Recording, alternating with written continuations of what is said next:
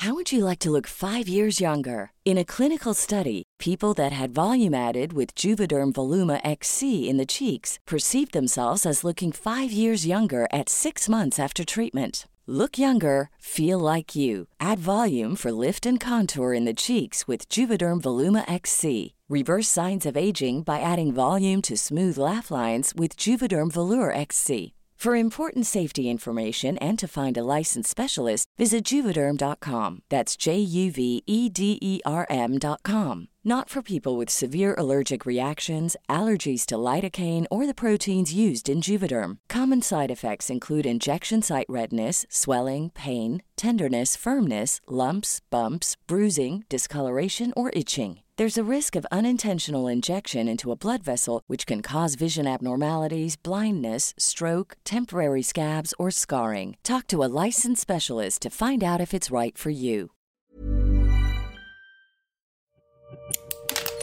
Así como suena, presenta La Chora Interminable.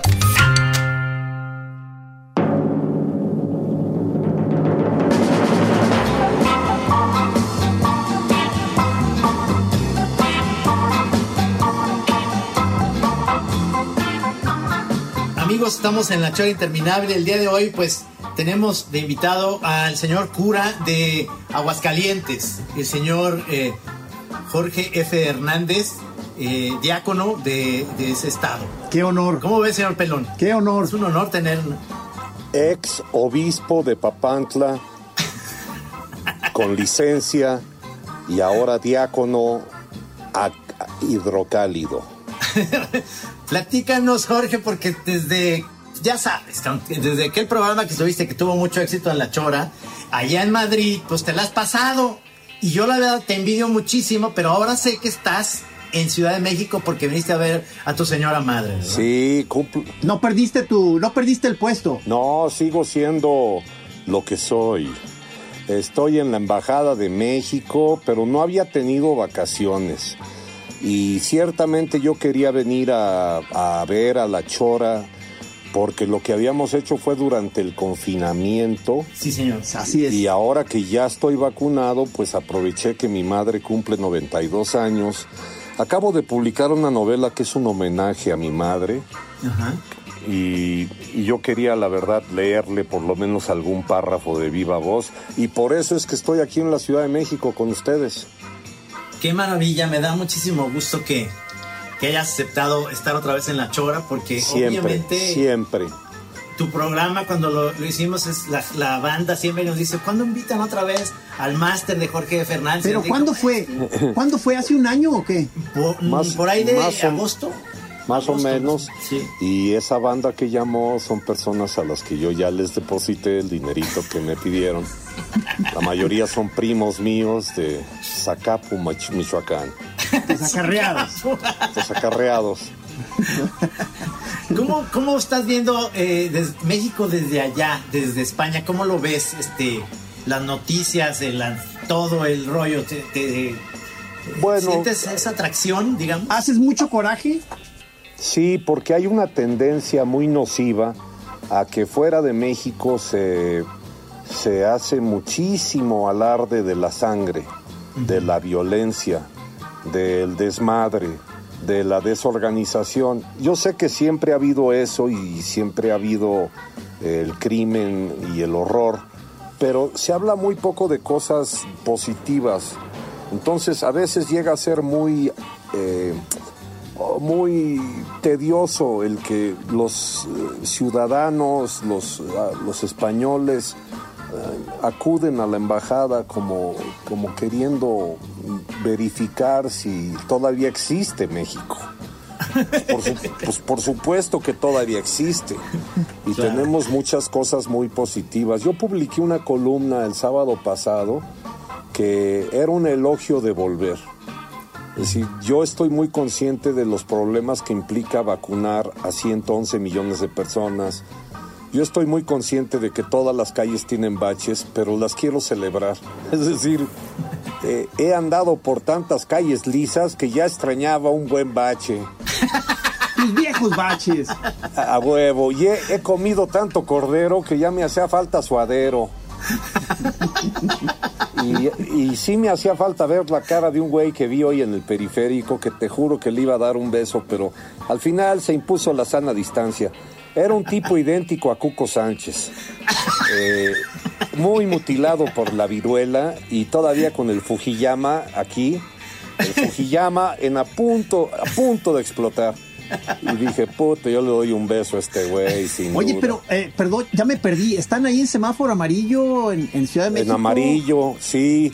No sé si tuvo algo que ver que anuncié mi llegada y misteriosamente cambiaron el semáforo. Con lo cual, Espérense.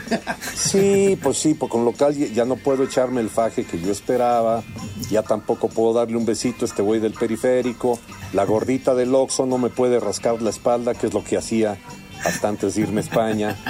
Un saludo, El- Elizabeth, aquí estoy. ¿Sí Oye, pero- que, platicaba teniendo yo tu, que, tu- tu firma en mi espalda. que Jorge cuando va al, cuando va al Oxxo pide, pedía en su momento cigarros cuando fumaba y le, decía- y le decía a, las, a la cadera, I love you. O sea, así de la nada. Y, y de ahí surgió lo de, oye, ráscame, ¿no? Y me dijo, ¿por qué? Le dije, porque soy un hombre solo y si estoy como Balú, me estoy rascando en los postes. Y, y entonces ya me embarré una, un anuncio de un alquiler de un departamento y, el, y el- la pegatina de un, de un- la calcomanía de un plomero. Y entonces desde entonces, pues le dio por este, me, me daba el paquete vikingo y una rascada. Sí me suena que sí puede funcionar, ¿eh? Sí, eso es lo mío. ¿Cuál será como el, eh, eh, lo igual del Oxxo allá en Madrid? O sea, hay un... No, no hay Sí. corte inglés, ¿verdad? No, no, es... No, no. no, No, no, no. pues es, eso ya es como para la realeza, para la gente que se, que, que se cree que se baña, pero no se bañan. Recuerden que ya es el verano y en Madrid está la época de sobaco. ¿Ahí ya salieron de confinamiento o regresaron? Están por volver porque hay que meter reversa de que se descocaron y abrieron la compuerta Sí. y dejaron entrar. Sobre todo entraron muchos franceses que fueron a, a- al Tlapehue, que les gusta el neutle, y entonces hacían excursiones para chupar y luego regresarse cuatro días ya viodos a París, porque París, París sí estaba cerrado a piedra y lodo. Sí. Y en, Madrid ha habido licencias, siempre ha habido licencias. Durante la guerra civil no cerraron los teatros, pues menos durante el confinamiento. Entonces lo único que pasa es que ahora te sientas como a 8 metros de la persona que te invita y ya de lejos le dices, ¿qué opinas de esta mamá? Y así, Mándame un WhatsApp. sí, vamos cotorreando, ¿no? De Se whatsappean, pero, pero así a 8 metros de distancia, whatsappean. Exacto. Lo que es, también son ocho metros, quiero mencionarlo, es que el otro día en Madrid, en pleno paseo de Recoletos, me mareó el sobaco de un individuo. Y le medí la distancia, que son siete pasos, lo cual quiere decir que son ocho metros. Un güey que apesta a ocho metros de distancia merece mis respetos. ¡Qué poderoso! Sí. Es que yo no sé por qué es, es esta onda de que, eh, digo, yo lo pensé en fríos, que tienen mucho frío y no te quieres meter a bañar porque pues sales y el frío. y pero en calor hace falta una buena bañada, una- un buen desodorante, hombre, talquito.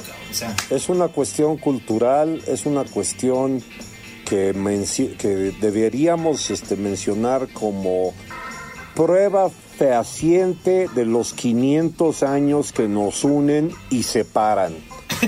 Porque una de las cosas que llamó la atención de Motecuzoma Xocoyotzin era el hedor de Bernal Díaz del Castillo y de Pedro de Alvarado, maestro. Apestaban, no tienes idea. Y a ellos les llamó mucho la atención la higiene mexica. Sí. Por sí. supuesto, el emperador se bañaba, no sé, ocho veces al día, como yo más o menos. Y ¿Tú no luego te también, también creo que practicaban la depilación láser, que es lo que estoy. Yo lo estoy logrando ya. Yo lo estoy logrando. Eh, con, con un láser que compré este de bolsillo, ya voy, ya voy limpiándome. Por lo menos un pectoral ya lo tengo sin pelos. Pulimento. ¿Te Sí. acuerdas? Porque es de nuestra generación que Héctor Lechuga y, y, y Sal- y este Chucho Salinas hacían sketches antes de hacer ensalada de locos. Entonces tenían, patrocinados por Osar, eh, el, el por Talco Osar, tenían un personaje que le decían Wichini McCoy. que, que creo que era el Borras, que le olía durísimo, entonces... El alerón. El alerón, y decía Wichile McCoy, y era, no sé por qué ese nombre, cabrón, o sea, siempre dice, es que te, te trae muy cabrón el Wichile McCoy, eso es lo que dicen. Este, Yo creo que eso viene del purépecha. Eso viene del purépecha porque yo tenía una tía en, en, en, en, en Cotija, ahí donde hacían los quesos y en donde le evitaba el padre Maciel, digo, la evitaba a ella, porque él, él prefería jugar con niños, que le decían la Wichile McCoy, por apestosa. Es la alimentación. Yo, yo digo que eh, eh, de repente en los aviones, esto va a sonar súper racista, pero no, bueno, ni modo. Pero en los Ahí aviones, vas, ahí sí- vas. sí- bueno, si hay muchos asiáticos, este, tienen un sabor como, un olor, perdón, olor que, que emanan como muy de arrocito y demás. Pero en general, el mundo árabe eh, eh, huele, huele también muy fuerte a, a toda esta comida muy especiosa que tienen. Y los de eh. Alemania Oriental y todos los orientales huelen a col agria. No a la cola agria, sino col agria. Sí. gol. Sí, Esa sí. separación vocálica te lo agradecemos. Sí, es una cosa cultural, es una cosa que nos une y nos separa de tantos pueblos, como por ejemplo pedir las cosas con permisito, por favorcito. Inmediatamente te das cuenta de que hay un paisano, ¿no? También con la combinación ideal que mencionó Ibargüengoitia del pantalón de terlenca color verde perico con calcetines naranja que en algún momento, que en algún momento fue el uniforme alternativo del Morelia. Estés donde estés, ves a un güey vestido así y dices, este es paisano. A mí ya ¿De, me de pasó. dónde viene- ¿De dónde vienen esos colores? O sea, No lo sé, pero también tiene que ver eh, con cosas que hemos visto en la tele.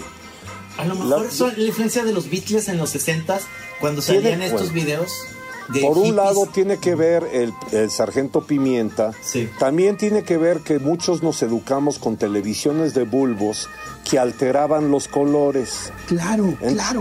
Muy entonces, buena investigación. Muchos papás compraron coches que se veían horrendos en la realidad porque los compraban como los veían en la tele. Entonces resulta que lo que era turquesa salía color popó. Yo tuve un tío que tenía un coche color popó. Era muy penoso que te dieran aventón. Y lo mismo pasaba con la ropa, ¿no? O sea, llegar al- al- a la feria de los precios de Milano y, descubrir que lo que habías visto anunciado en el periódico no era café. No era, sí, cierto. ¿Y sabes por qué? Porque estabas leyendo el esto, güey. Y entonces pe- era el color periódico sepia. en sepia, pues entonces te equivocas de los tonos. Ahora que estoy en España, he tratado de explicar esto y no lo entiende el rey. Porque Pero ellos lo- dicen que es pero- marrón, ¿no? Dic- Dicen que es marrón el café, Mar- marrón. marrón, marrón, Marrón, marrón. marrón, o no Macron, no Macron. Es que si te acuerdas, mi, mi papá compró para las Olimpiadas del 68 una tele Philco. Pero antes de que empezara la transmisión, que empezaba a las 12 del día una, había la barra de colores y había un locutor que decía, ajuste su televisor. Blanco, amarillo, azul cielo, verde, púrpura, rojo y azul marino. Así decían. Y luego yo, fíjate que en la secundaria, que yo llegué a México, yo crecí en Estados Unidos, pero llegué a México para hacer la secundaria. Me acuerdo también del anuncio que era Notitas Musicales en su portada verde magenta. Yo decía, ¿cuál es el verde magenta? O sea, ¿qué le pasa a este demente, no? Era justo el ejemplar que nunca podías conseguir. Leodan en su portada verde magenta. En fin, hay algo de daltonismo en nuestra formación. Y lo saben ya los españoles. Pero en fin, se ve a México como lo que es. Un país al que quieren muchísimo en España. Como siempre sucede, se saben más, mucho más rancheras que yo. Han visto todas Adoran, el, adoran las rancheras, ¿va? y se saben todas las letras. Entonces es muy vergonzoso cuando se arrancan y tú, pues digo, yo me sé algún repertorio, ¿no? Del género vernáculo. claro, pero no, sí. pero no todas. Pues estos güeyes parece ser que los estudiaron en tiempos de- del franquismo. Y luego también todas las películas de Cantinflas. Sí. Yo, yo no sé si por cuestiones de derechos, pero allá se ven más que aquí. Sí. Eso habrá que ver qué pasó ahí con la herencia. Y una cosa que yo siempre me quejo, que no conocen a Tintán. No. ¿Cómo? La verdad, No la verdad es que Tintán no conquistó la península y tenemos que hacer algo por, no sé, por Por supuesto. con la ouija, con velas negras, ¿no? Hay que lograr que Tintán y Chicoche Posicionar. logren, hay que posicionarlos. Exacto. Exactamente. Fíjate, ellos, ellos están acostumbrados porque cuando viví en Barcelona yo veía de repente a los Picapiedra y era la versión del Tata de nosotros. Todavía Sí. lo pasaban. También en- Don Gato. y Don Gato también. Es decir, eh, eso no cambiaba. Entonces les gustaba mucho por la manera en que hablaban eh, eh, esos personajes porque además lo hacían neutral según esto. Pero además le metían mucho de su cosecha el Tata porque eh, no sé si se acuerdan, en los mopeds, esto que acabas de decir, por ejemplo, decían, salían dos viejitos y, y- y decían, somos, y empezaban a cantar y en inglés decían otra cosa, entonces decían, "Eh, somos el dueto vernáculo, yo soy Berna y yo no canto, decía el otro. No, no decían los mopeds, cabrón. Los Era mucho más chingón, el más chingón Maravilloso, en maravilloso. español, doblado. Oye, pues. pero, pero sigue la, la costumbre esa de los españoles de ver las películas dobladas también.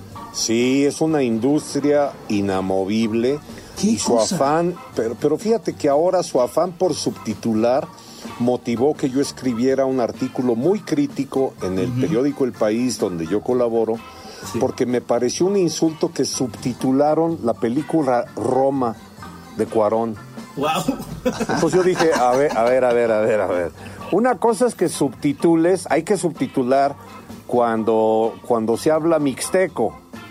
Pues sí, eso, eso no lo entiendo yo, ni tampoco mi, mi primo Eufemio, pero, pero que subtitulen cuando está hablando español. Bueno, sí, sí, pero yo quisiera, ahorita que lo dices a mí, varias eh, películas españolas, yo, yo sí quisiera subtítulos. Sí, también, Torrente Sí. no se entiende todo, nada más se ve, Pues es que- se ven Exacto. los chistes.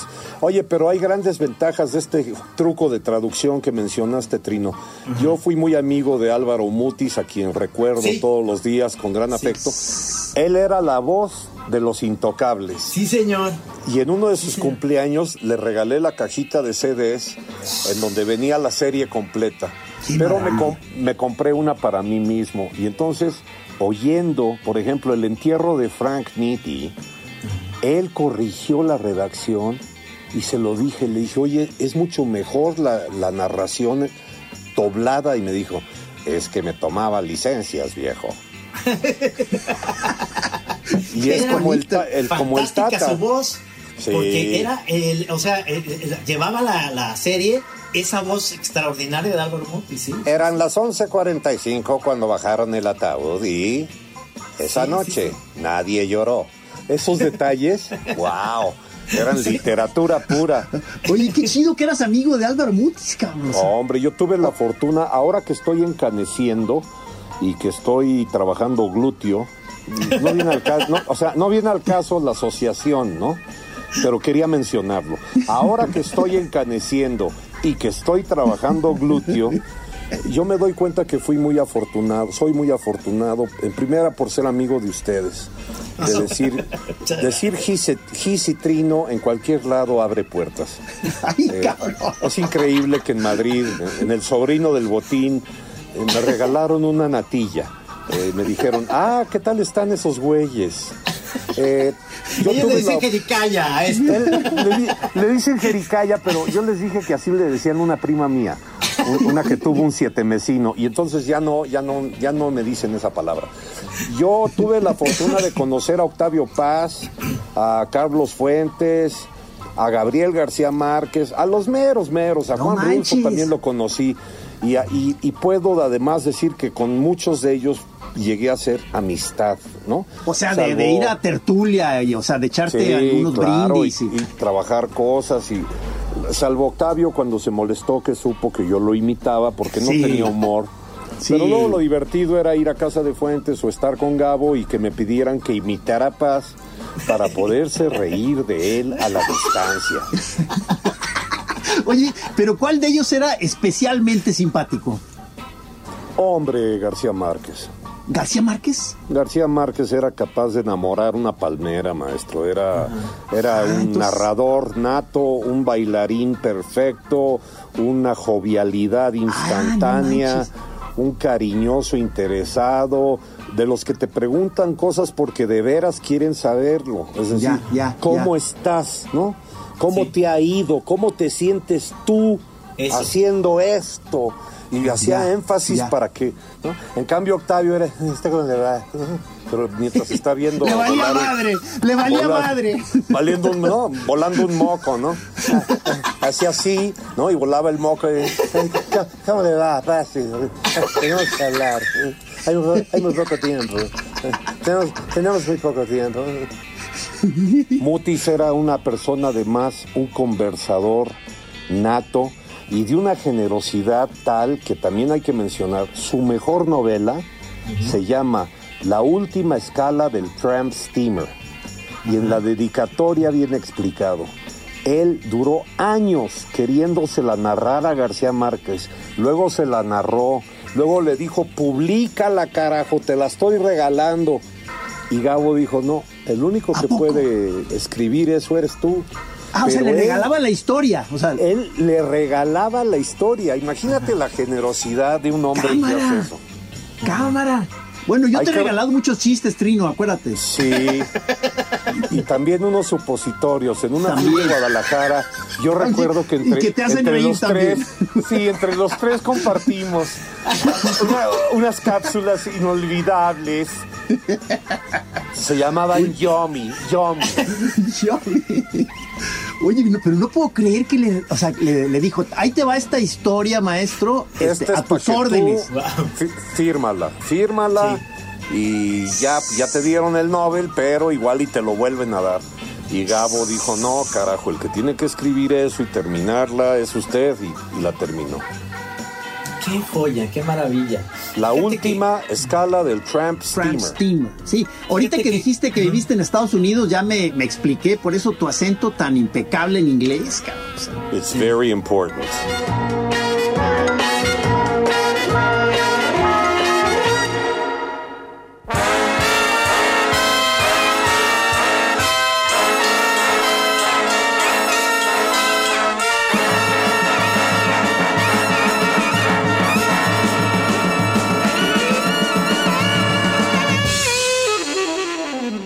Pero les voy a contar otra cosa chistosa que tiene la cultura. Estoy aquí grabando en audiolibro mi más reciente novela que se llama Un bosque flotante. Es una novela que escribí en inglés y que salió ahora en español. En inglés todavía no sale. Está publicada por Alfaguara. ¿Cómo que la escribiste Esa- en inglés? La escribí en inglés porque tiene que ver con mi infancia. Y con la mi mamá tuvo una trombosis cerebral cuando yo era niño y perdió la memoria. Entonces yo desde niño sabía que algún día iba a escribir sobre eso, ¿no? Por eso es tan maravilloso que ahora mañana festejo los 92 años de mi madre que recuperó su memoria.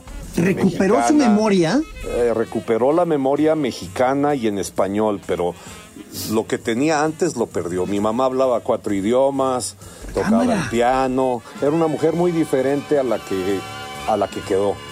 La que quedó es una maravilla, pues es mi madre, pues, pero era muy distinta la que se casó con el desmadre de mi papá. Mi papá era un desmadre. Mi papá era imitador de voces en la radio, en XW, le decían No el garganta. El Ah, pues de ahí gargantilla. viene el señor Jorge Fernández. Claro. Y, y mis hijos, que también imitan muy, muy bien, pero imitan voces muy, muy raras. A lo que voy es que lo curioso... Son extraordinarios artistas, pero a ver, sigue, Y, sigue. y son super fans de ustedes. No me digas. Sí. Y ahora que estoy grabando la novela para audiolibro, en la versión en español me han pedido que mexicanice el inglés. Porque ¿Cómo? el público que normalmente co- compra audiolibros en español les parece una mamonería que el autor diga Bloomsbury, ¿no? Watergate. Entonces tienes que decir Ah, what- they ask, they ask you to pronounce more clearly. muy clearly, muy mexican de cuando yo vivía en Washington, D.C., DC, Washi- Washington, D.C. Entonces, a la hora de grabar les he partido los nervios porque me dicen, no, sonó demasiado inglés. Pero es que está en inglés, baby. Entonces, cuando ya salga, se van a divertir mucho escuchando el audio en donde mexicanicé palabras como Fairmont, Watergate, ¿no? Filadelfia. Pero esta es la que dices que está ah, eh, basada en tu infancia. Sí, señor. Es la que se llama El Bosque Flotante. El bosque, un bosque flotante. Un bosque flotante. Está en Alfaguara, la pueden conseguir. Mi mamá compró 1500 ejemplares, con lo cual todavía sobra. Hiring for your small business? If you're not looking for professionals on LinkedIn, you're looking in the wrong place. That's like looking for your car keys in a fish tank. LinkedIn helps you hire professionals you can't find anywhere else, even those who aren't actively searching for a new job but might be open to the perfect role. In a given month, over 70% of LinkedIn users don't even visit other leading job sites. So start looking in the right place. With LinkedIn, you can hire professionals like a professional. Post your free job on linkedin.com/people slash people today. 500 que se pueden comprar. Oye, oye, pero eh, ¿se puede saber por qué esa imagen del bosque flotante? Es que vivíamos en Washington, D.C., Washington, D.C., y mi madre se puso muy mal cuando la ciudad fue quemada, literalmente por la comunidad negra, por lo de Martin Luther King. Entonces mi papá decidió irnos a vivir un bosque. Y entonces mi infancia pasó de ser citadina a totalmente campirana. Es decir, yo soy Heidi. Pero ¿por qué flotante? Ah, porque ese bosque sigue ahí arriba de mi cabeza y me ha seguido por todo el mundo. en enero pasado que nevó en Madrid, mi- mis hijos están de testigos que me salí a la calle como un jabato sin zapatos para nieve, a riesgo de romperme una pierna. La embajadora me llamó la atención, me dijo, oiga, tiene que tener más cuidado porque me aventé los tres o cuatro días de Filomena, de la tormenta de nieve, en tanga, en el Parque del Retiro. En tanga. ¿Qué zapatos tienes que usar? ¿Tiene que ser de goma o qué, o qué es lo que es Pues por lo visto no los que traía, maestro, porque los que traía eran unas chanclitas que pues ahí quedaron. Como unas me chanclitas. Me resbalé varias veces, horrible. Me pude haber roto una pierna. Sí veía que los que sí saben, pues entonces, como alemanes, traen sus botines, ¿no? Traen sus cositas. Porque se convirtió en hielo muy pronto. Todo Madrid estaba nevado y yo recordé intacta mi infancia. Y fue el mejor escenario para que saliera esta novela. Ahora además les confieso una cosa que no he hecho pública. El día que salió de la imprenta, que ya había pasado la nieve, a mí me dio una trombosis. ¿Cómo? No como la de mi mamá, pero sí perdí la vista del ojo derecho que ya recuperé. Primero, recu- primero recuperé 60% y ahora ya traigo 98%, con lo cual estoy muy orgulloso de que llevo dos días leyendo la novela yo, con mis ojos. Y Oye, pero, perdón, ¿qué se siente una trombosis, cabrón? yo sentí de pronto que me quedé en un vacío y que ya no veía de este lado. Y sí, empecé a sentir un dolor de cabeza, pero ya que llegué al hospital. Me atendieron en un hospital español, lamentablemente sobrepoblado de COVID, con lo cual el miedo era que me contagiaran. Claro. Afortunadamente los cinco días que estuve ingresado me mantuvieron aislado. Y sí sentí dolor, pero ya cuando empezaron con las pruebas, porque el derrame fue acá atrás, eh, en la parte izquierda, por eso se afectó la parte derecha. Y también por lo mismo, el ojo izquierdo es el que ha ayudado al ojo derecho a, a volver a ver. Ya. Y, y como decía Oye, mi pero papá, te, eh, te, te ocurrió la clásica escena de que algún médico entró y te dijo, pues le fue bien. sí, Sí, ¿verdad? Sí, me tocó una neuróloga que me dijo, si usted no es creyente, vamos empezando. Acto seguido la, la tiré en la cama y Y a rezar, y a rezar. este, me está esperando ahorita en, en un barrio de Madrid. No puedo decir el lugar porque es secreto. Se llama Wendy. Se llama Wendy.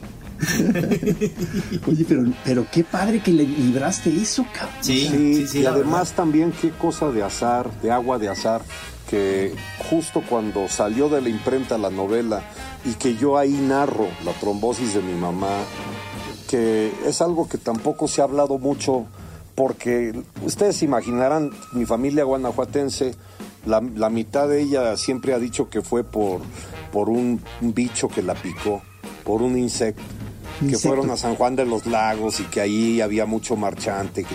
No, y, y la otra mitad de mi familia que ha viajado y que son, pues que saben leer y escribir, dicen, no, eso no tiene que ver con un insecto, eso es una cuestión cerebral.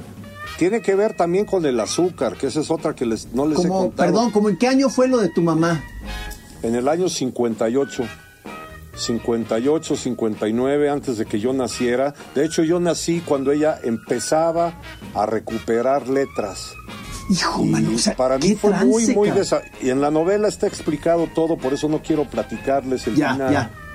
Pero ahí narro incluso muchas dudas que yo tenía sobre pues, por qué mi papá siguió al lado de ella, porque mi papá siguió siendo un desmadre toda su vida, hasta el último día de su vida. Murió en mis brazos riéndose y aparte, minutos antes de morir me dijo, sí sabes que me voy sin haber cumplido mi, mi sueño del alma. Y le dije, sí, sí, sí, pero ya no pienses en eso. Pues ojalá y lo puedas cumplir tú. Les voy a decir cuál era el sueño del alma de mi A padre. mi padre que fue diplomático, que conoció el mundo, que fue amigo de Bobby Kennedy, que fue artista, que trabajó con Cantinflas, con José Alfredo Cámara. Jiménez, un güey que le decían el gargantilla. ¿Saben cuál era el sueño de su vida? A Salir a un, a un teatro repleto con un frac y decir, a continuación, damas y caballeros, voy a tener el gusto de tocarles la cola. y ya le prometí que lo voy a hacer yo así. No, que tienes que hacer, tienes que hacerlo. Prepárenme el teatrito en Guadalajara, en Guanatos, y en la próxima fil alquilamos el frac y lo hacemos. Sí, Por sí, sí, sí. favor, que Por será favor, un honor, cabrón. para la Chora TV, cabrón. Sería un honor para nosotros tenerte ese momento ahí grabado y. y que Oye, hay otra cosa que hay otra cosa que quería comentarles y que voy a Sí. revelar la verdadera hermandad que se establece entre amigos. En la novela hago un homenaje al mejor amigo de mi infancia, que es un güey que sigue siendo mi mejor amigo y que desde hace como 20 años descubrí que ahora habla español, porque se casó con una colombiana.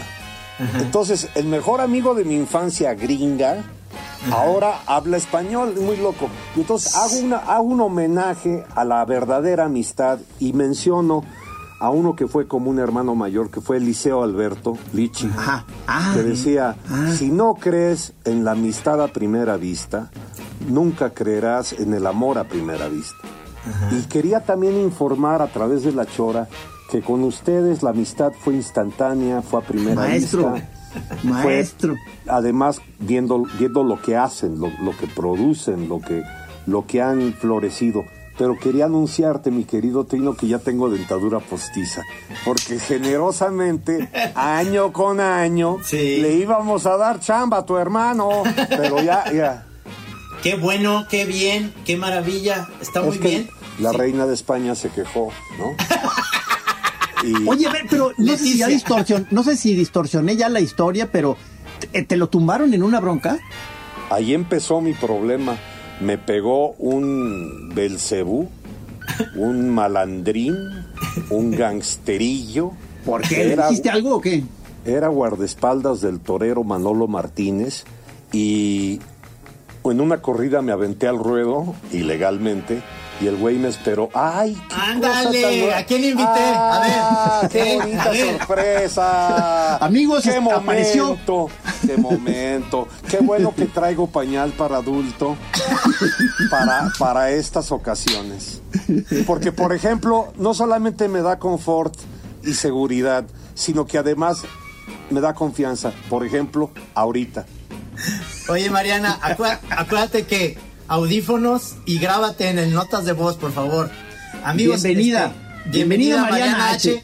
Yo la invité sin decirle a ustedes dos porque quería que fuera una sorpresa. Qué Me dijo, gran sorpresa, qué maravilla del universo acuático existencial. Acuático, shuru. Oye, ahí me oyen bien, Trino. Más o menos, como con Sí, un pero- eco curioso. Pero ponte los audífonos y se va a oír mejor. Y si te grabas en, en tu teléfono, en notas de voz, se va a oír perfecto en el programa. Ya sé, Estás- pero lo que, lo que pasa es que la Estás en un mingitorio, No, no, no, no. estás en un baño público. ¿Estás adentro de un baño? Sí, justamente. Es que yo no traje el pañal para adulto, entonces tuve que estar sentada en, el- en este trono. Bueno, déjame ver. Entonces, es que quiero tener la conexión de Wi-Fi. ¿Me esperan tantito? Sí, señor. Pues sí, pues, o sea, Bueno, lo dicho, lo dicho es que sí me golpeó un gángster que era guarura de Manolo Martínez, no que digas. después se volvió un empresario muy importante, que no por eso dejo de odiarlo. Pero yo terminé un domingo en, en urgencias del hospital Mosel, este, y fue cuando empecé con los jackets, ¿no? De los cuatro dientes delanteros. Y también, pues como he sido muy propenso a la golosina Sí. y al cacahuate japonés, A mí también, yo también. ahí poco a poco, es el ansiolítico más barato de la FIL. Casi todos los escritores que presentan libro en la FIL comen cacahuate japonés. Un Y efecto se nota- y se nota, no solamente en los dientes cortados, partidos, sino en la flatulencia. Pero lo chistoso es que esos, esos cacahuates no existen en Japón. Es un invento mexicano, ni, ni en España, Sí. ni en ningún lado. Es, o sea, y eso es otras cosas que pasa cuando los mexicanos van allá y dicen, no tiene una botana, no sé, un cacahuate japonés. Y no te entienden qué es eso. O mi tío Isaac, que fue a Berna, Suiza, una cuestión de trabajo, y llegando a la- al lobby del hotel, al restaurante del hotel, que qué deseaba comer, dijo, pues las tradicionales enchiladas suizas. ¡Qué maravilla! O, o no hay, o no hay. No, de mi familia tengo que escribir toda una novela. Tengo un tío, Isaac, que enviudó en, en San Francisco del Rincón. Y entre todos los nietos, que éramos 54, le pagamos un viaje a Europa, nomás para ver qué contaba de regreso. Y de regreso, nada más les voy a contar una de las perlas que narró. Me vio y me dijo, no tienes idea cómo me acordé de tío en, en Roma. Si vieras cómo tienen la plaza de toros, destrozada. El Coliseo de Roma. Coliseo, maestro. el Coliseo, claro. Y, y me dice, y los meseros de por ahí ya no tienen afición, porque les pregunté por el Sotoluco y la chinga, y no me supieron decir nada. El Sotoluco allá. Haz- hazme el favor. Viva Mariana H. Forever. Un sueño hecho realidad. Bienvenida, bienvenida. Que no, No. no. encuentro los audífonos que necesito. ¿Qué hacemos? ¿Nos arriesgamos así? Sin audífonos. Eh, nada más baja el audio para que no tenga un rebote el señor Guara, nuestro productor. Y Ah. este, Sí. Espérate. Entonces, si me dan un segundo, voy a tener que volver a marcarles. Oh, pues. sí, ahora, muy bien. Ahora, lo que es muy curioso es que no tenga rebote un señor que se llama Guara. Porque Guara, What a es- bounce, what a bounce. Guara, sí, Guara es la antesala del rebote, ¿no? No, con todo respeto, gracias Guara, te queremos. Productor, Saludo. Guara, Un saludo. Eduardo Oye. Nos estabas platicando que, que te había un evento con el azúcar también, mi querido. Sí, ahora soy ¿Cómo? diabético y tengo que inyectarme diario insulina. Bueno, es ¿cuánta peripecia? Porque hablo conmigo mismo para tranquilizarme y luego me distraigo a mí mismo para que no me dé yo cuenta en qué momento me pongo el, el, el- el- ¿no? el jeringazo. El. Al principio no le atinaban y entonces me, me recetaron cuatro dosis al día y pss, por supuesto que estaba mal, eso sí fue un error de, de- de la doctora, pero luego ya ahorita estoy muy nivelado y nada más es un piquetillo al día y voy muy Pero- bien. He bajado 27 kilos gracias a mi Wow. nueva vida. Ya, Qué ya, bien. Y ya. por eso, por eso estoy trabajando glúteo y pectoral. Así que hay que avisarle a Margot Glantz y a Elena Poniatowska que ya no serán las únicas. Ya no serán las únicas en poder presumir eso. ¿Te llevas con Margot Glantz? Por supuesto, teníamos una rutina de nado sincronizado Nos conocimos en 1898 en un cóctel en el castillo de Chapultepec, donde jamás voy a olvidar que el general Porfirio Díaz venía por el pasillo y me dijo, quítese pendejo. y, y a Elena Poniatowska la conocí en Polonia. Eh, fue muy bonito, le decíamos la Pony, en un antro que se llamaba el Antifaz Rojo, yo tocaba el piano. Y, y fíjate cómo es la vida, volvimos a coincidir aquí. Así de chiquito es el mundo. Un saludo pues, a las dos. Conoces a todo mundo. o sea, ¿Quién te Sí. falta conocer? A ver. Mira, tengo muchas ganas de conocer a Barack Obama. Sí. Eh, tengo unos chistes que quiero pasar por su filtro, a ver si todavía son políticamente correctos. Tengo muchas ganas de conocer al Papa Francisco, porque yo quiero hacerlo reír. Me Sí, propongo hacerlo reír en serio. Y siempre he tenido la inquietud por ver eh, en cuánto salió la última cena. Y como tienen la nota, tienen, tienen el recibo eh, ahí en los archivos, quiero que me den chance de, pues de verlos. Ahora que soy agregado cultural, a ver si hay chance de que me den... ¿No? Si le dieron el Oye, 15 pero a ver, en tu, en tu chamba diplomática, ¿qué no ha- recibido algún tipo de regaño por tu tendencia a agarrar todo de guasa? ¿O te pones muy serio ahí en el ambiente Te- Pues diplomático? mira, lo, lo bueno es que mi papá fue mi mejor ejemplo. Mi papá era diplomático y digamos que en la mitad del día era un señor que funcionaba, era un funcionario que funcionaba y a partir de las 5 o 6 de la tarde, incluso en Washington se iba a un piano, bar. En un piano bar fue donde se hizo amigo de Bobby Kennedy. Y se hizo amigo de Bobby porque alguien le dijo que mi papá imitaba muy bien a Jack, al que había sido presidente.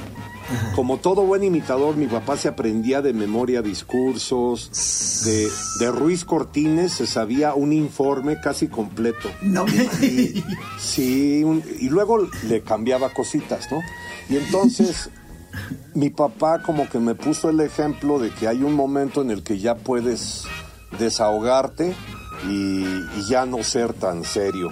Pero tampoco hay que ser tan mamón y no tomarte tan en serio. Hace dos semanas estuve en una conversación con la vicepresidenta del gobierno de España, doña Carmen Calvo.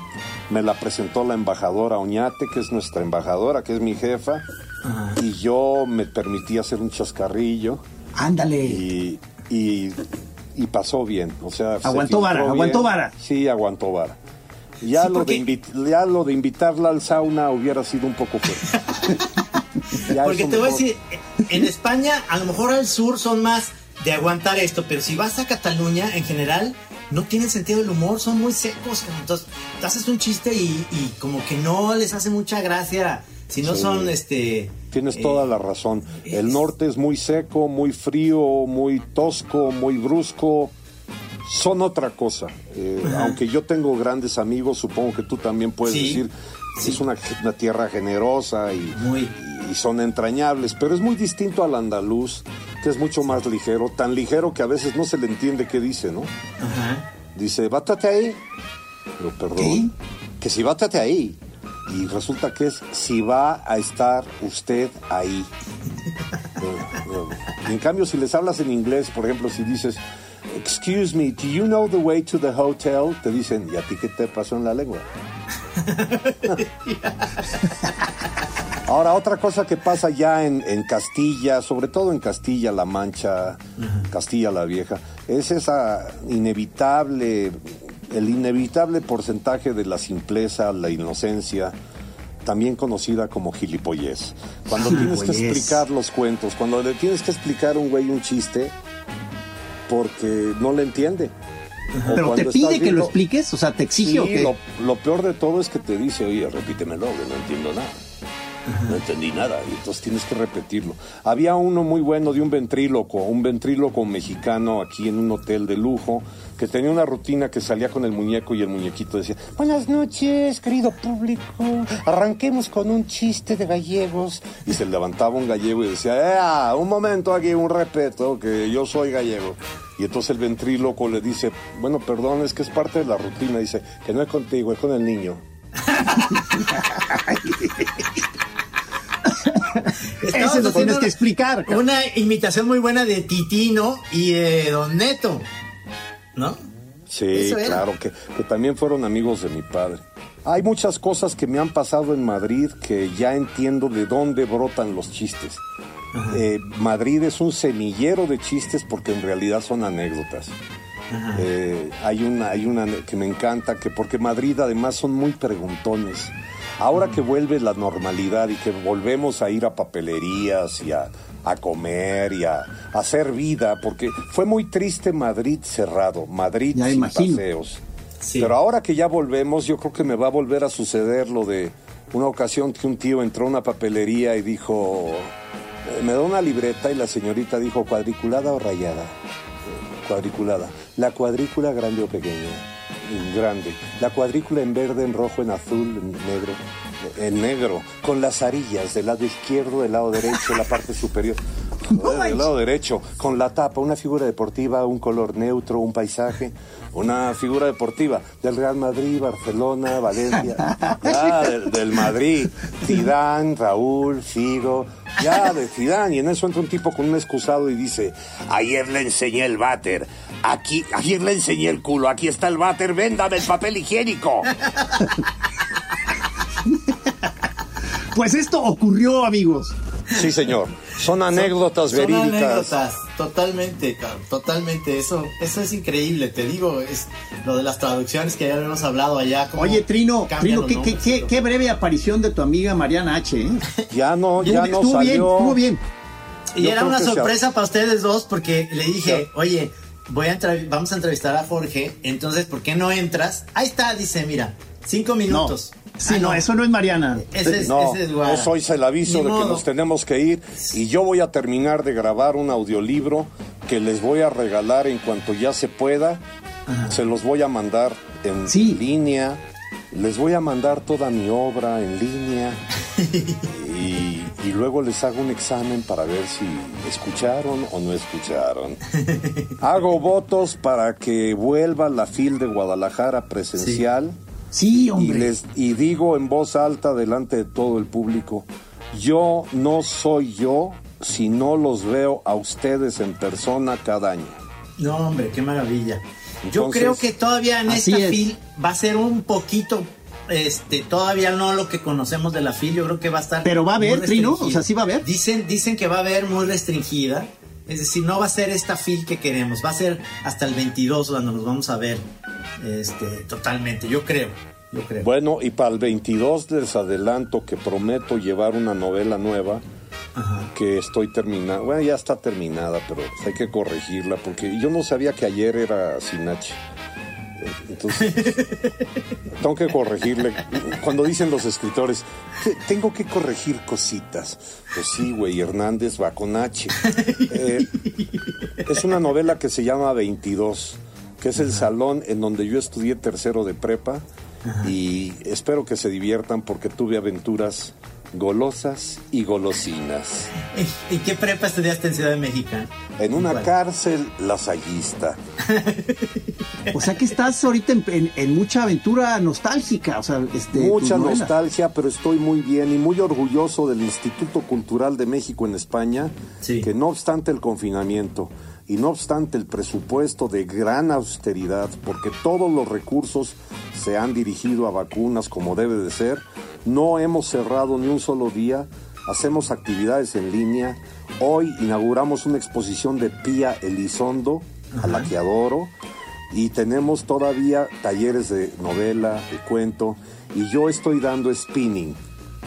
Sin, sin sillín. Spinning sin sillín. El que claudique pierde. Lo visualicé perfecto. Fue para ti, mi querido Gis. Los Hermano, quiero muchísimo, hermano. les agradezco mucho la invitación. Me despido con el afecto de siempre y me voy a gracias. terminar de grabar. Esto Muchísimas sigue, gracias. maestro. Este, Muchas le mandamos tu saludo aceptar. a Mariana, si aparece. Sí, sí. Que viva la chora. Muchas gracias. Gracias. Mira, ahí se está yendo, ahí se está yendo, Ya me Jorge, tengo que ir. Sí. Mariana, tengo- despídete. Ah, ya se fue. Qué manera de dar por entendido el mensaje, cabrón. O sea, ok, Ella, sabe que la amo. sí, sí lo sabe. Bye bye. Gracias, Chor- gracias. Abrazo a todos. Abrazo a todos, amigos. Póngale a la Chora. A la Chora TV también los viernes. Aquí los esperamos. Gracias por esta Chora. Ahí está Mariana H. Se, terminó la chora, Mariana, pero. la regué en todo. En todo la regué, pero me quería nada más pasar a despedir. Sí. Oye, pero que te quiere mucho Jorge Fernández. Eso, eso fue su último mensaje. Ya sé. Pero, pero vamos a, vamos a, sesionar otra más con, los. Ahora sí, ya no, ya no vas a hacer sorpresa para que sea un horario que sí puedas. Y sí, no, ya vimos que no maneja bien las sorpresas. no, perdón, perdón. ¿Sabes qué? Como no estoy en mi casa, estoy en la, en la estación, entonces tuve que correr y luego sudé mucho y, ya fue, fue un desastre. Pero invítenme otra vez, yo nada más quería claro, Por favor, claro, claro, claro. sí. Entonces, aunque sea tú, a tú despídete del público, por favor, Mariana. Hasta luego, público chorero, arriba Totonilco, mendigos, invítenme la próxima vez, los quiero mucho, los extraño. La próxima que sea desde allá, yo quiero ir a verlos. Muy bien, muchísimas gracias. No se diga más. Qué Choreros, un abrazo, nos vemos pronto. La vida sigue. Adiós. Adiós.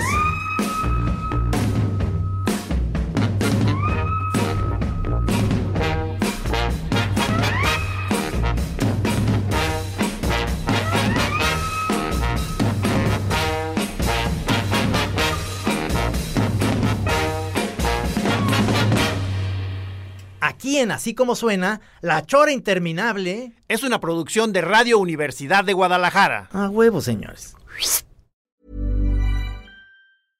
How would you like to look five years younger? In a clinical study, people that had volume added with Juvederm Voluma XC in the cheeks perceived themselves as looking five years younger at six months after treatment. Look younger, feel like you. Add volume for lift and contour in the cheeks with Juvederm Voluma XC. Reverse signs of aging by adding volume to smooth laugh lines with Juvederm Volure XC. For important safety information and to find a licensed specialist, visit juvederm.com. That's J U V E D E R M.com. Not for people with severe allergic reactions, allergies to lidocaine, or the proteins used in Juvederm. Common side effects include injection site redness, swelling, pain, tenderness, firmness, lumps, bumps, bruising, discoloration, or itching. There's a risk of unintentional injection into a blood vessel, which can cause vision abnormalities, blindness, stroke, temporary scabs, or scarring. Talk to a licensed specialist to find out if it's right for you.